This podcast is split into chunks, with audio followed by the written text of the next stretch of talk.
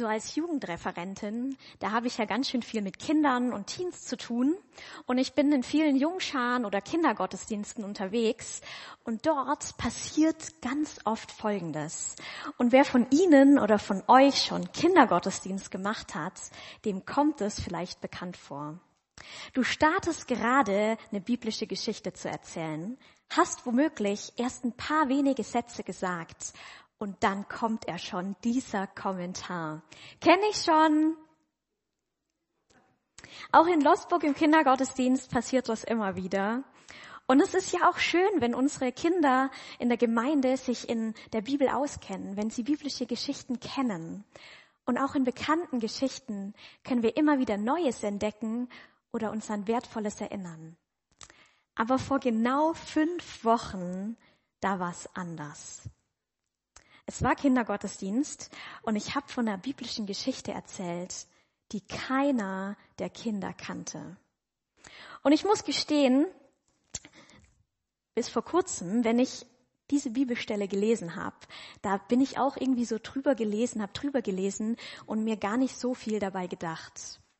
Aber es ist extrem spannend, was hier passiert. Denn in diesem Bibeltext kommt es zur allerersten Begegnung, die zwei und später drei der zukünftigen Jünger mit Jesus selbst haben. Und um diesen Bibeltext soll es heute gehen. In Johannes 1 lese ich uns mal die Verse 35 bis 42 vor. Wer möchte, darf gern mitlesen. Am nächsten Tag stand Johannes mit zwei seiner Jünger wieder dort. Als Jesus vorbeiging, schaute Johannes ihn an und sagte, Seht doch, das ist das Lamm Gottes. Die beiden Jünger hörten diese Worte und folgten Jesus nach. Jesus drehte sich um und sah, dass sie ihm folgten. Da fragte er sie, was wollt ihr? Sie antworteten, Rabbi, das heißt übersetzt Lehrer. Wo wohnst du? Er forderte sie auf, kommt und seht selbst. Da gingen sie mit und sahen, wo er wohnte. Sie blieben den ganzen Tag bei ihm. Das geschah um die zehnte Stunde. Andreas war einer der beiden Jünger, die Johannes gehört hatten und Jesus gefolgt waren. Er war der Bruder von Simon Petrus. Andreas traf zuerst seinen Bruder Simon und sagte zu ihm, wir haben den Messias gefunden. Das heißt übersetzt der Christus. Er brachte Simon zu Jesus. Jesus sah ihn an und sagte, du bist Simon, der Sohn des Johannes. Dich wird man Kephas nennen. Das heißt übersetzt Petrus und bedeutet Fels. Diese Begegnung mit Jesus, die löst sowas wie so eine Kettenreaktion aus. Und das scheint so ein fortlaufendes Prinzip zu sein, was passiert, wenn Menschen von Jesus hören. Wenn Menschen ihm folgen beziehungsweise ihm begegnen. Und genau das geschieht hier. Johannes der Täufer, der steht am Jordan. Jünger gab es also nicht nur von Jesus, sondern es war damals üblich, dass jüdische Lehrer Jünger hatten und so eben auch Johannes der Täufer, die ihn unterstützten beim Predigen oder beim Taufen. Und einer dieser Jünger war eben der Andreas. Den anderen Jünger, den haben wir hier nicht mit Namen genannt, aber wir können davon ausgehen, dass es sich mit großer Wahrscheinlichkeit um Johannes handelt, der später Jünger von Jesus wird und das Johannesevangelium geschrieben hat, also eben auch diesen Bibeltext hier. Sie stehen jetzt also am Jordan und Jesus läuft vorbei. Und dann sagt Johannes der Täufer diesen einen Satz. Seht doch, das ist das Lamm Gottes. Und dieser eine Satz hat so weitreichende Folgen. Andreas und Johannes, die hörten diesen Satz. Johannes wies auf Jesus hin und deshalb konnten die zwei Jünger zuhören und ab diesem Moment folgten sie Jesus. Sie hörten, sie folgten. Und das ist ja jetzt schon auch ein bisschen eine witzige Szene. Da ist Jesus Und zwei Männer heften sich an seine Fersen. Die laufen Jesus hinterher. Dieses Folgen ist noch nicht so eine Jesus-Nachfolge im umfassenden Sinn, sondern die folgten wortwörtlich Schritt auf Tritt Jesus. Und Jesus muss sich auch ein bisschen verfolgt vorgekommen sein. Und kein Wunder, dass sich Jesus plötzlich umdreht und fragt, was wollt ihr? Oder in anderen Bibelübersetzungen heißt es, was sucht ihr? In dem, dass sich Jesus den zwei Männern zuwendet, kommt es zu dieser Begegnung. Und das finde ich jetzt ja schon auch ein bisschen spannend. Diese Begegnung wird geschildert mit, Jesus drehte sich um und sah, dass sie ihm folgten. Da fragte er sie, was wollt ihr? Und sie antworteten, Rabbi, das heißt übersetzt Lehrer, wo wohnst du? Er forderte sie auf, kommt und seht selbst. Da gingen sie mit und sahen, wo er wohnte. Sie blieben den ganzen Tag bei ihm. Das geschah etwa um die zehnte Stunde. Ich meine, Jesus Frage verstehe ich. Ich käme mir auch seltsam vor, wenn da zwei Personen die ganze Zeit hinter mir herlaufen und irgendwann würde ich auch fragen, ähm, was wollt ihr? Eigentlich eine banale Frage. Und trotzdem frage ich mich, ob hinter dieser einen Frage vielleicht ein bisschen mehr steckt. Könnte man es auch auslegen mit, was sucht ihr?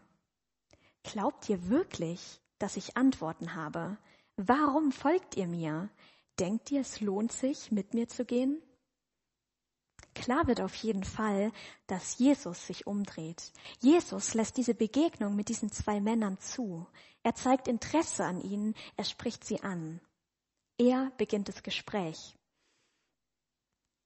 Aber die Antwort der zwei Männer, das ist doch jetzt schon seltsam, oder? Genau genommen ist es überhaupt keine Antwort, sondern die fragen zurück, Rabbi, wo wohnst du? Also im ersten Moment dachte ich, ey, stopp mal, was ist hier jetzt schiefgelaufen? Ähm, Warum fragen Sie sowas? Und dazu müssen wir wissen, dass vom jüdischen Hintergrund her die Frage des Wohnortes ganz viel über die Identität von der Person aussagt. Und eigentlich ist es bei uns nicht anders. Der Ort, an dem wir zu Hause sind, unser Zimmer, unser Haus oder unsere Wohnung, sagt ja auch ganz schön viel über uns als Person aus. Und in der Regel lassen wir auch nicht jeden da rein. Meistens checken wir erstmal ab, ob wir die Person kennen, ob wir der Person vertrauen. Und meistens sind wir erst dann bereit, unsere Wohnungstür zu öffnen.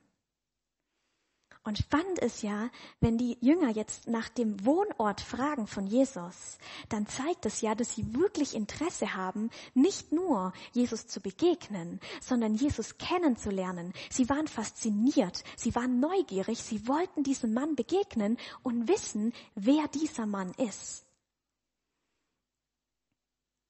Und die meisten Menschen, die Jesus folgten, das waren ja später noch ganz schön viele, die wollten irgendwas von ihm.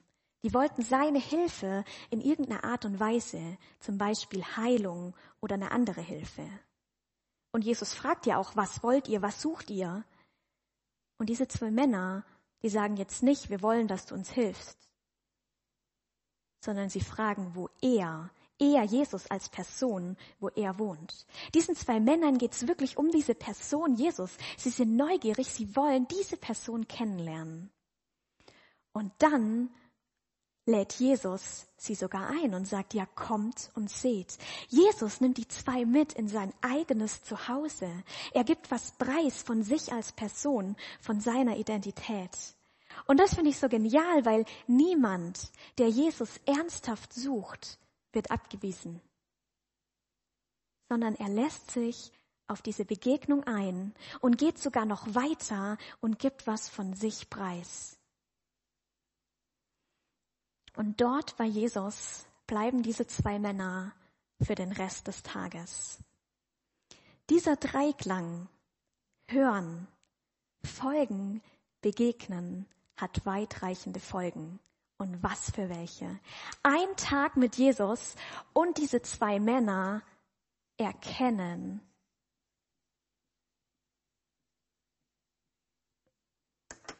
wer Jesus ist. Andreas selbst sagt später zu seinem Bruder, wir haben den Messias gefunden. Er erkennt Jesus als den Messias, als Christus, als den Gesalbten.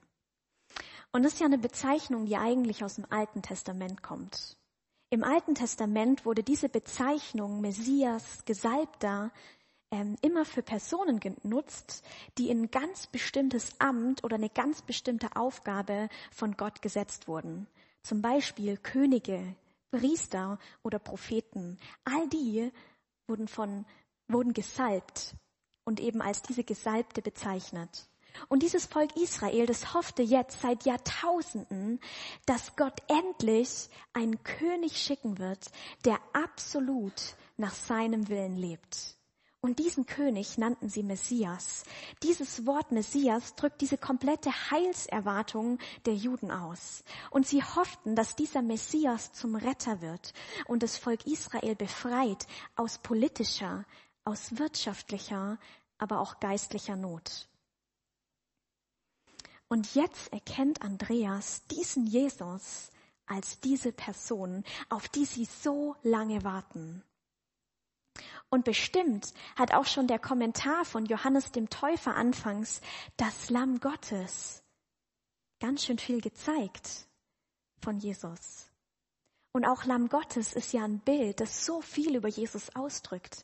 Das heißt, Jesus wird hier als Opfertier bezeichnet. Er wird mit einem Opfer verglichen. Ein Opfer, das Sünde wegnimmt und alles Trennende zwischen Gott und Menschen wegräumt. Und wenn Jesus als das Passalam bezeichnet wird, dann bedeutet es, dass durch seinen Tod am Kreuz wir vor dem ewigen Tod gerettet sind. Und Johannes der Täufer, der muss schon geahnt haben, was Jesus tun wird. Der muss ja irgendwas von diesem stellvertretenden Tod am Kreuz schon gewusst haben. Und ich meine, Andreas und sein Freund Johannes, die, der andere Johannes, die haben das sicherlich noch nicht geahnt. Die konnten das Ausmaß nicht verstehen. Und trotzdem erkennen sie hier Jesus als Retter. Und dieses Erkennen, diese Begegnung mit Jesus führt noch zu was Zweitem.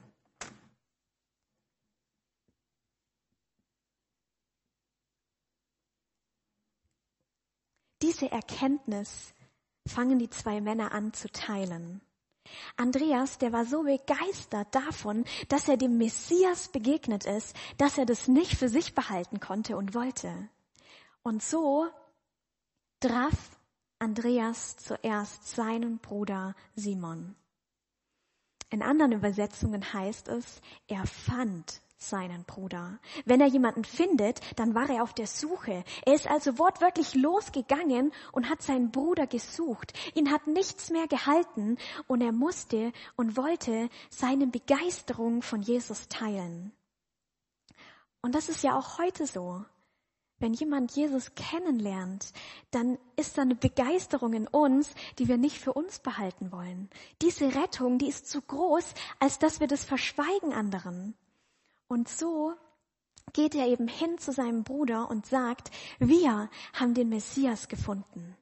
Und das ist so eine erstaunliche Nachricht, weil mindestens 4000 Jahre lang haben diese Menschen, hat das Volk Israel auf diesen Moment gewartet.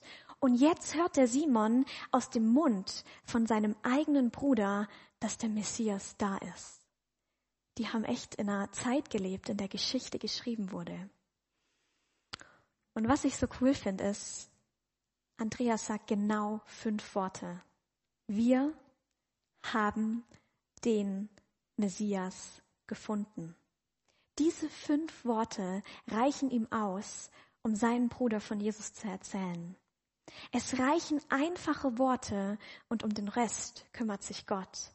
Und wie ermutigend ist das für uns? Denn auch wir müssen keine begabten Redner oder großen Prediger sein, um von Jesus zu erzählen. Mit ganz einfachen, knappen Worten können wir von Jesus erzählen. Und Andreas, der bleibt bei diesem Erzählen nicht stehen. Er fängt nicht an, mit seinen Worten seinen Bruder zu überzeugen, sondern was er macht ist, er nimmt ihn an der Hand und er nimmt ihn mit. Er zeigt ihm den Weg zu Jesus. Er nimmt ihn mit, er führt ihn in diese Begegnung mit Jesus. Also erlebt auch Simon genau das. Er hört von Jesus, weil sein Bruder ihm das erzählt. Er folgt seinem Bruder, geht mit ihm mit und das führt ihn in diese Begegnung. Andreas trägt dazu bei, dass sein Bruder Jesus kennenlernt und ihm begegnet. Und auch ich bin so dankbar, wenn ich darüber nachdenke, dass es in meinem Leben Menschen gab, wie so ein Andreas. Menschen, die Jesus kannten, die wussten, wer Jesus ist, die begeistert waren von ihm, die mich mitgenommen haben zu Jesus. Gab es auch bei euch, bei dir Menschen wie der Andreas, die dich zu Jesus mitgenommen haben? Und weißt du noch, wer das war? Jetzt sind wir die nächste Generation an Jüngerinnen und Jüngern, die andere von Jesus begeistern können, die das in Gang setzen können, damit andere Menschen von Jesus hören, ihm folgen, ihm begegnen und ihn erkennen als Retter dieser Welt. Und diese Begegnung mit Simon und Jesus sieht dann folgendermaßen aus. Du bist Simon, der Sohn des Johannes. Dich wird man Käfers nennen. Das heißt übersetzt Petrus und bedeutet Fels. Jesus begegnet Simon das ist die allererste Begegnung dieser zwei. Und auch diese Begegnung hat so weitreichende Folgen. Jesus kannte Simons Namen, obwohl die sich davor noch nie begegnet sind. Allein das zeigt ja schon was über Jesus. Das zeigt seinen göttlichen Charakter. Und nicht nur das, sondern er sagt ihm, dass er einen neuen Namen bekommen wird. Jesus wusste genau, wer dieser Simon ist. Und er wusste auch, dass sich dieser Simon verändern wird. Und als dieser veränderte Simon, als Petrus, geht dann Simon in die Geschichte ein. Durch diese Namensänderung wird diese göttliche Macht von Jesus sichtbar. Und außerdem gibt Jesus Simon indirekt eine Aufgabe damit. Denn er, Simon Petrus, soll es sein, der diese gute Nachricht von Jesus weitersagt. An Jesus selbst soll sich die Gemeinde später orientieren und da hat Simon eine entscheidende Aufgabe drin. Und Petrus wird zu so einer bekannten Person, die sicherlich allen von euch bekannt ist. Er wird zum bekanntesten Jünger des engen Jüngerkreises von Jesus. Er wird als erster Apostel genannt.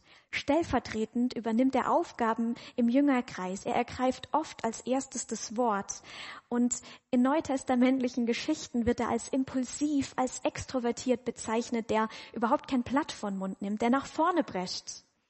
Aber der sich eben auch im Laufe seines Lebens verändern lässt.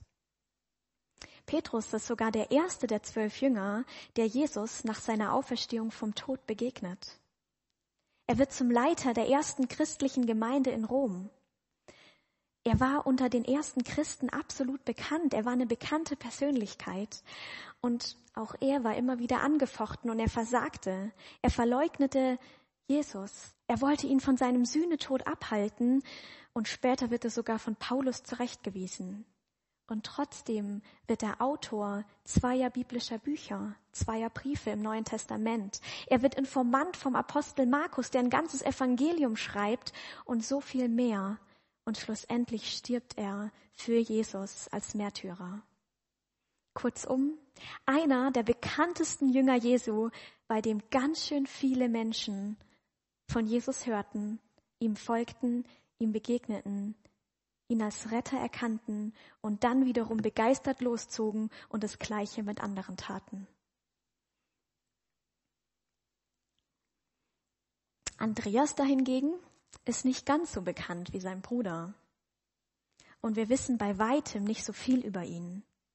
Aber ist es nicht spannend, dass Andreas der Erste war von den beiden, der Jesus begegnete und der überhaupt dazu beitrug, dass sein Bruder Simon, Petrus, überhaupt Jesus kennenlernte? Auch er trug entscheidend dazu bei. Was wir von Andreas wissen, ist zum Beispiel, dass es Andreas war, der bei der Speisung der 5000 auf die zwei Fische und fünf Brote aufmerksam machte. Oder mit Philippus zusammen, einem anderen Jünger, hat er einige Griechen zu Jesus geführt.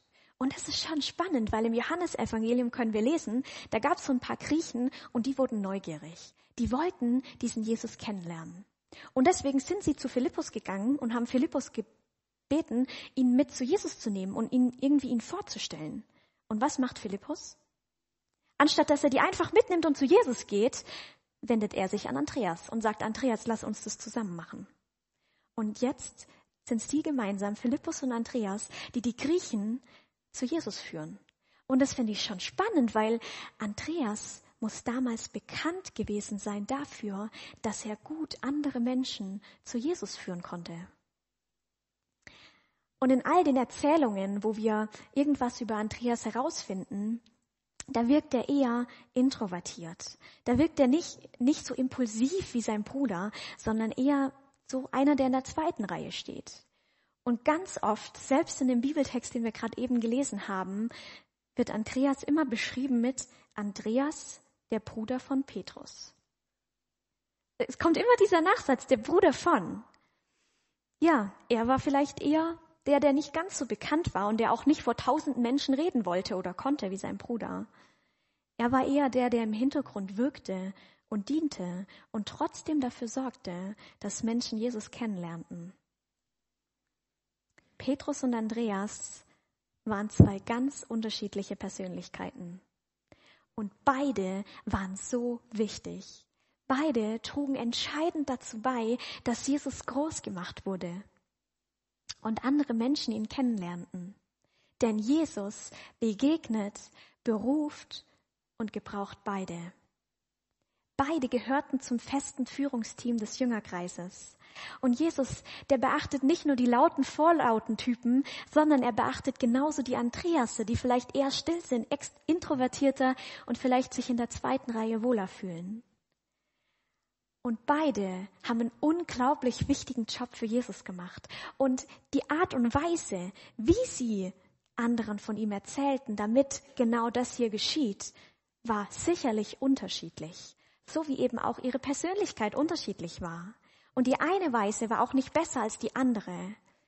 Und so sind eben auch wir berufen, nicht, weil wir was leisten oder erreichen müssten, sondern wir sind qualifiziert, einfach weil wir so sind, wie Gott uns geschaffen hat, mit unseren Persönlichkeiten. Und ist es nicht schön, dass wir so unterschiedlich sind?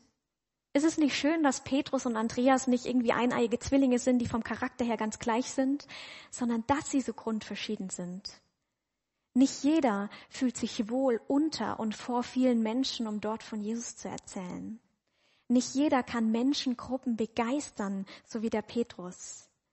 Es gibt genauso Andreasse, die eher in der zweiten Reihe stehen, die nicht ganz so vor vielen Menschen reden wollen, die lieber mit einzelnen Menschen unterwegs sind, die in eins zu eins Beziehungen investieren und dort zum Zeugnis werden für Jesus. Jesus gebraucht beide Typen von Mensch. Er will jeden von uns gebrauchen, damit immer mehr Menschen von ihm erfahren. Und vorhin habe ich ja gesagt, dass ich so dankbar bin, dass es solche Andreasse in meinem Leben gab. Menschen, die mich mitnahmen zu Jesus. Und ich möchte dich nochmal herausfordern, darüber nachzudenken, ob es bei dir diese Menschen gab und wer so ein Mensch war. Wie bist du zum Glauben gekommen an Jesus? Und dann denk doch mal drüber nach, Wem möchtest du denn jetzt zu einem Andreas werden? Wen möchtest du von Jesus begeistern, dazu führen, dass auch er die Möglichkeit hat, Jesus kennenzulernen? Wen möchtest du mitnehmen zu Jesus? Und vor allem dann, wenn du dich vielleicht eher in so einem Andreas wiederfindest und man dich vielleicht wirklich kennt als der Bruder oder die Schwester oder die Tochter von, und du dir manchmal vorkommst, als ob du gar nicht als du selbst bekannt bist, sondern immer so im Schatten von anderen untergehst. Gerade dann möchte ich dir Mut machen. Jesus der sieht genau dich. Und genau dich möchte er gebrauchen, genau so, wie du bist. Denn er hat dich genauso wunderbar geschaffen. Und was wäre eine Welt nur voller Petrusse, voller vorlauter Menschen, die auf der Bühne stehen und vorlaut ihre Meinung sagen, die sich nach Rampenlicht sehnen? Dann wird uns was Entscheidendes fehlen. Das braucht's auch, aber nicht nur. Es braucht genauso Diener im Hintergrund, die so eine wichtige Aufgabe tun. Und auch wir als Gemeinde in Losburg und auch ihr als Gemeinde hier in Schwenningen würde doch gar nicht funktionieren, wenn es nur Prediger und Musiker und Moderatoren gäbe. Wir brauchen genauso Techniker. Wir brauchen genauso Menschen, die für Ordnung sorgen und Sauberkeit. Wir brauchen genauso Menschen, die Einzelnen nachgehen und Beziehungen suchen zu Einzelnen. Menschen, die in der Küche Essen vorbereiten, die sich um wundervolle Deko kümmern und so viel mehr die Stühle stellen. All das braucht es doch, dass wir gemeinsam als Gemeinde funktionieren können. Und mit all dem kannst du dazu beitragen, dass Menschen Jesus kennenlernen. Also, wem möchtest du zum Andreas werden? Und egal, ob du die Person aktiv in den Gottesdienst oder in Hauskreis einlädst, ob du für die Person betest oder einfach anders mit ihr umgehst als andere, es geht darum, dass diese Person Jesus kennenlernt. Und so ganz am Ende möchte ich noch so eine Mutmachtgeschichte weitergeben, die tatsächlich passiert ist. Edward Kimball war eher so ein leiser, schüchterner Typ von Mensch. Der hat sich nicht wohlgefühlt auf so einer Bühne vor mehreren Menschen. Aber er liebte Jesus und er hatte ein Herz für Menschen. Und deshalb hatte er sich schon einige Zeit lang in der Jugendgruppe von der Gemeinde engagiert. Und an einem Nachmittag, da hat er sich fest vorgenommen, heute möchte ich von Jesus erzählen. Und zwar nicht irgendjemandem, sondern D.L. Moody. D.L. Moody war ein einfacher, 19 Jahre alter Mann, der hat in einem Schuhladen gearbeitet und er war eher so ein rauer Typ. Der hat bestimmt eine vulgärere Sprache genutzt, als der Edward. Aber Edward dachte, diesem Moody möchte ich von Jesus erzählen. Und so hat er sich aufgemacht und er ist losgelaufen an diesem Nachmittag zu diesem Schuhgeschäft. Und er ist gegangen und plötzlich waren diese Gedanken in seinem Kopf. Und vielleicht kennt ihr die. Gedanken wie, oh Mann, wie, wie soll ich das formulieren? Und was ist, wenn er das total lächerlich findet und mich auslacht? Oder was ist, wenn Kollegen dabei sind und das ganz komisch finden und, oh, ich, ich weiß nicht, ob ich das kann. Und so vor lauter Gedanken im Kopf ist er als erstes an diesem Schuhgeschäft vorbeigelaufen. Und dann hat er sich aber zusammengerissen hat gesagt, egal, egal, ich mach das. Und er ist in dieses Schuhgeschäft zurückgegangen und er hat Moody vorgefunden, hinten im Lagerraum, wo er Schuhe sortiert. Und er hat ihm von Jesus erzählt. Und danach ist er nach Hause gegangen und hat gedacht, der Edward, oh Mann, ich habe so lasch gesprochen. Ich weiß, ich habe die Hälfte vergessen und boah, das war nicht gut. Und er hatte diese Zweifel. Aber was ist mit dem Moody passiert? Der Moody, den hat es so getroffen, was der Edward erzählt hat, dass er Jesus kennenlernen wollte. Und er hat eine Begegnung mit Jesus zugelassen und er ist Christ geworden. Er wurde begeistert von Jesus, er hat ein Leben mit Jesus angefangen. Und dieser Moody wurde zu einem der bekanntesten Evangelisten in ganz Amerika und England. Und dieser Moody, der hat vor Tausenden von Menschen gesprochen und hat dafür gesorgt, dass ganz viele Menschen von Jesus hörten, angefangen haben, Jesus zu folgen, ihm zu begegnen, ihn erkannt haben als Retter dieser Welt. Und die Menschen waren wiederum so begeistert, dass sie diese Botschaft mit anderen geteilt haben. Jesus konnte diesen Moody echt gut gebrauchen. Aber was wäre gewesen, wenn der Edward vor lauter Fragen im Kopf und Zweifeln an diesem Nachmittag den Schuhladen nicht betreten hätte? Denn auch er wurde gebraucht und hat was echt Großes für Jesus getan. Und so wirst auch du gebraucht. Gott selbst möchte dich gebrauchen und dafür wird er dich segnen. Wow, wir dürfen dazu beitragen, dass das geschieht. Wir dürfen dazu beitragen, dass diese Kettenreaktion, die schon damals in diesem Bibeltext mit den allerersten Jüngern losging, dass diese Kettenreaktion weitergeht. Was für eine Ehre. Wir dürfen mit und für Jesus diese geniale Nachricht teilen. Denn Jesus will mit gewöhnlichen Durchschnittsmenschen wie dir und mir Geschichte schreiben, Gemeinde bauen, Menschen begegnen, Licht in die Dunkelheit bringen und Hoffnung in die Hoffnungslosigkeit. Wir dürfen Teil davon sein. Ich möchte noch beten. Danke, Jesus, dass du uns gebrauchen möchtest. Danke, dass du uns so genau kennst und genau so, wie wir sind, uns einsetzt, um deine Gemeinde zu bauen. Schenk du uns den Mut, uns von dir gebrauchen zu lassen. Amen.